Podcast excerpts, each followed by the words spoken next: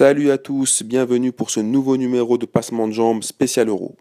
Au menu aujourd'hui, nous avons en, entrée l'indigent, le consanguin Angleterre-Pays de Galles, en plat de résistance l'improbable Ukraine-Irlande du Nord, et en dessert, on finira par Allemagne-Pologne.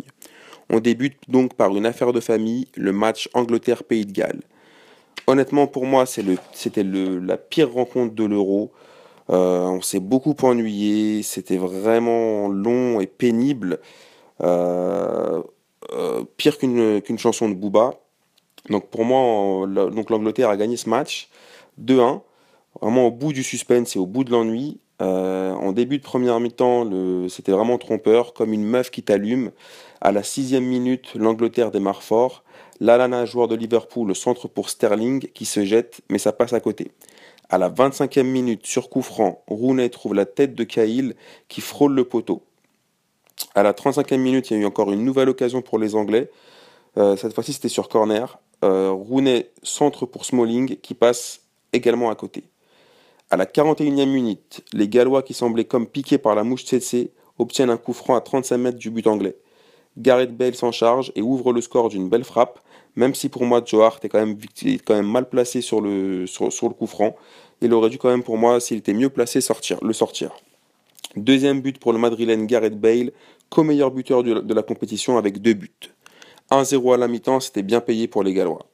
En seconde mi-temps, Sterling et Kane, qui étaient aussi utiles que François Hollande, sont enfin remplacés par Vardy et Sturridge. C'était un peu mieux pour l'Angleterre qui a, eu, plusieurs occasions. Frappe de Rooney à la 54e et enfin 55e minute, Sturridge centre dans le paquet un défenseur gallois euh, remet, de la tête vers son but. Vardy en profite, le joueur de Leicester égalise. Alors certains disaient vont dire qu'il était hors jeu.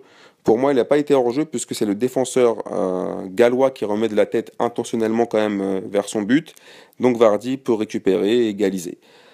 Vardy a mieux fait en 30 secondes qu'Harry Kane en un match et demi. Après le but, par contre, c'était là, c'est là, c'est le drame, c'est pompon sur, la Garonne, là, c'est, c'était vraiment moisi. Il s'est absolument rien passé. Euh, j'ai pris autant de plaisir que devant un film serbo-croate doublé en coréen, c'était horrible. À la 79e minute, nouvelle occasion galloise, euh, une, frappe de Jonathan Williams qui passe au-dessus. Au terme d'un match aussi sexy qu'Elton John au réveil, euh, dans le temps additionnel, miracle pour les Anglais. Sturridge, avec beaucoup de réussite, fait un petit numéro et du pointu euh, donne la victoire à l'Angleterre. Euh, même si Bale, une minute après, a eu l'occasion de revenir d'égaliser par une belle tête qui passa à côté. Malgré les trois buts, j'ai passé un mauvais moment.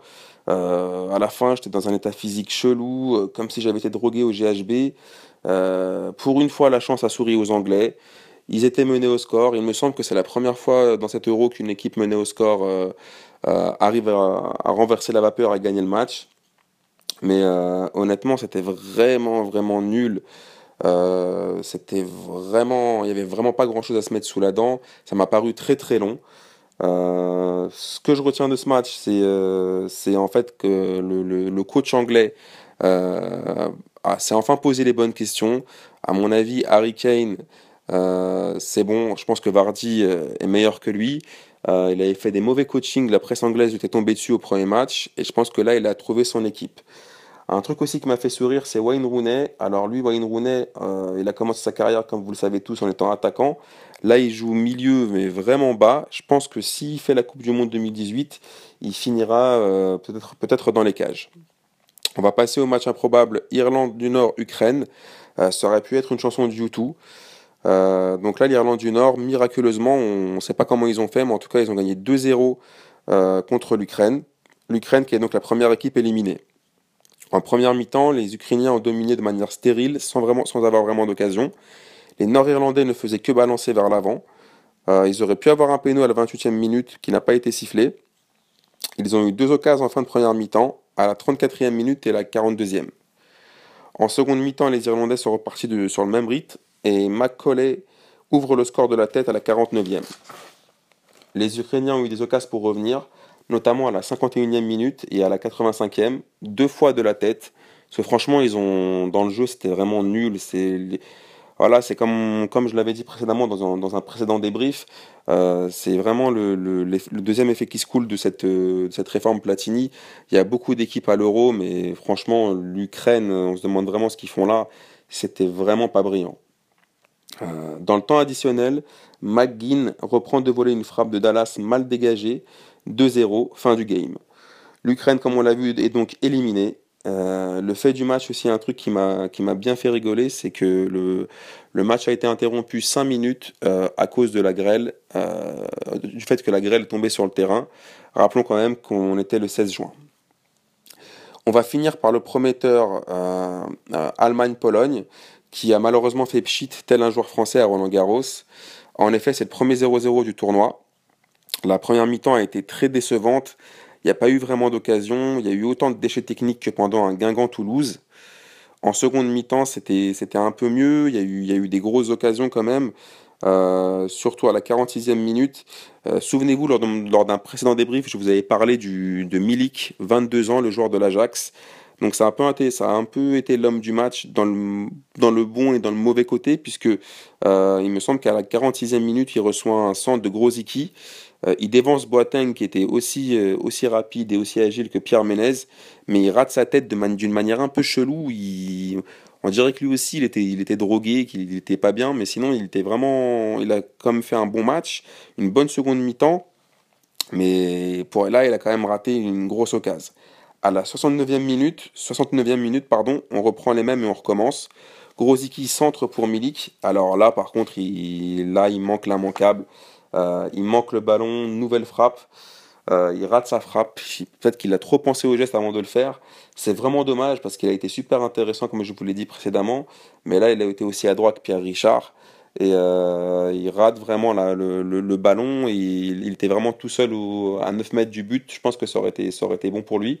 C'est vraiment, vraiment dommage. Mais quand même, souvenez-vous de suivre ce, jeune prodige de 22 ans. à mon avis, je pense qu'à la fin de l'Euro, il sera transféré dans une grosse équipe.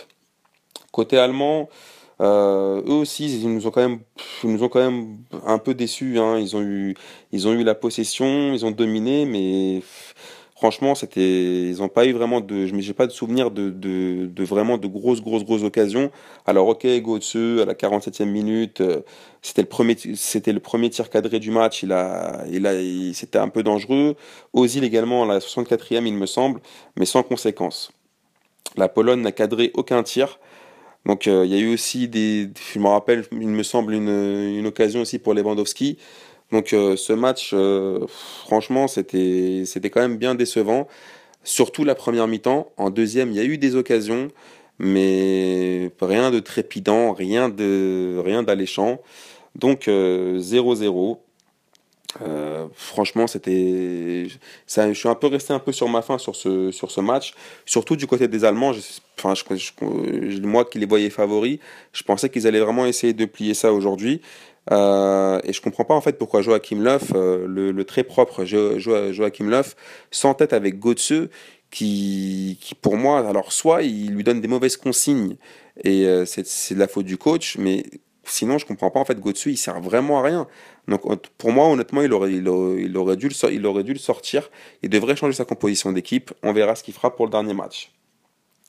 On va passer au J'y crois, J'y crois app. Alors le J'y crois et J'y crois app que j'ai choisi aujourd'hui, c'est les joueurs sont-ils cramés? En effet, comme vous avez pu le voir, euh, alors d'abord je vais répondre à la question. Alors pour moi, les joueurs, oui, sont cramés. Parce que là, vraiment, ce qu'on voit dans cet euro, c'est euh, CR7 qui n'arrive pas à faire ses, à faire ses matchs. Griezmann, Pogba, les stars, en fait, elles sont pas au rendez-vous de l'euro. Et je me dis que euh, euh, après une, saison vraiment, vraiment fatigante pour, euh, pour les, joueurs dans les grands clubs, ils jouent de plus en plus de matchs. Euh, les rencontres se finissent maintenant, au, généralement se décantent. Il y a beaucoup de matchs qui se décantent en, dans, les, dans le temps additionnel. Donc je me dis que c'est quand vraiment les joueurs sont vraiment, vraiment fatigués. Et là, je, me pose vraiment des questions parce que il y a beaucoup, il y a eu beaucoup de matchs où les, les joueurs semblaient vraiment très fatigués. Euh, je me rappelle du, match des Turcs, les, même l'équipe de France, euh, avec, euh, comme on l'a vu, avec Pogba et Griezmann, c'est pas ça. Donc je pense que les joueurs sont cramés et que ça, ça, gêne un peu pour la qualité de l'euro. Il y a trop de matchs durant la saison et là, je pense qu'ils sont KO. On va passer maintenant au kiff du jour. alors, le kiff du jour pour moi, c'est Bein, c'est Bein Sport, qui a refusé de diffuser le bras d'honneur de Pogba. puisque comme vous le savez, Pogba aurait fait un bras d'honneur euh, après le match, euh, lors de la célébration d'un but de l'équipe de France. Euh, et Bean, en fait, a refusé de diffuser les images. Et pour moi, franchement, c'est quelque chose qui m'a plu parce que au moins ils se sont justifiés en disant que euh, ils voulaient, pas faire de polémique et ils voulaient donc ils voulaient pas créer de polémique par rapport à l'équipe de France. et moi, je trouve que pour une fois que la presse euh, prend ses responsabilités et euh, n'essaye pas de mettre de l'huile sur le feu euh, juste pour faire des polémiques sur des polémiques, parce que là, franchement, au bout d'un moment, comme dirait Ben Goose, tu nous, vous nous avez gonflé, quoi. C'est bon, au bout d'un moment, j'ai vu qu'ils avaient fait une polémique sur le fait que Pogba était venu en claquette façon Ribéry style au, au déjeuner de l'équipe de France. Il est venu en claquette, et alors? Euh, là, s'il a fait un, bras d'honneur, c'est pas bien, d'accord, certes, mais en, parler tous les jours, tous les jours, toujours polémiquer, euh, c'est grave relou. Donc franchement, euh, bravo à eux. Alors, je trouve que pour une fois, comme je l'ai dit, ils ont pris leur responsabilité. Bravo à Bean. Et donc voilà, pour moi, c'était donc mon kiff du jour.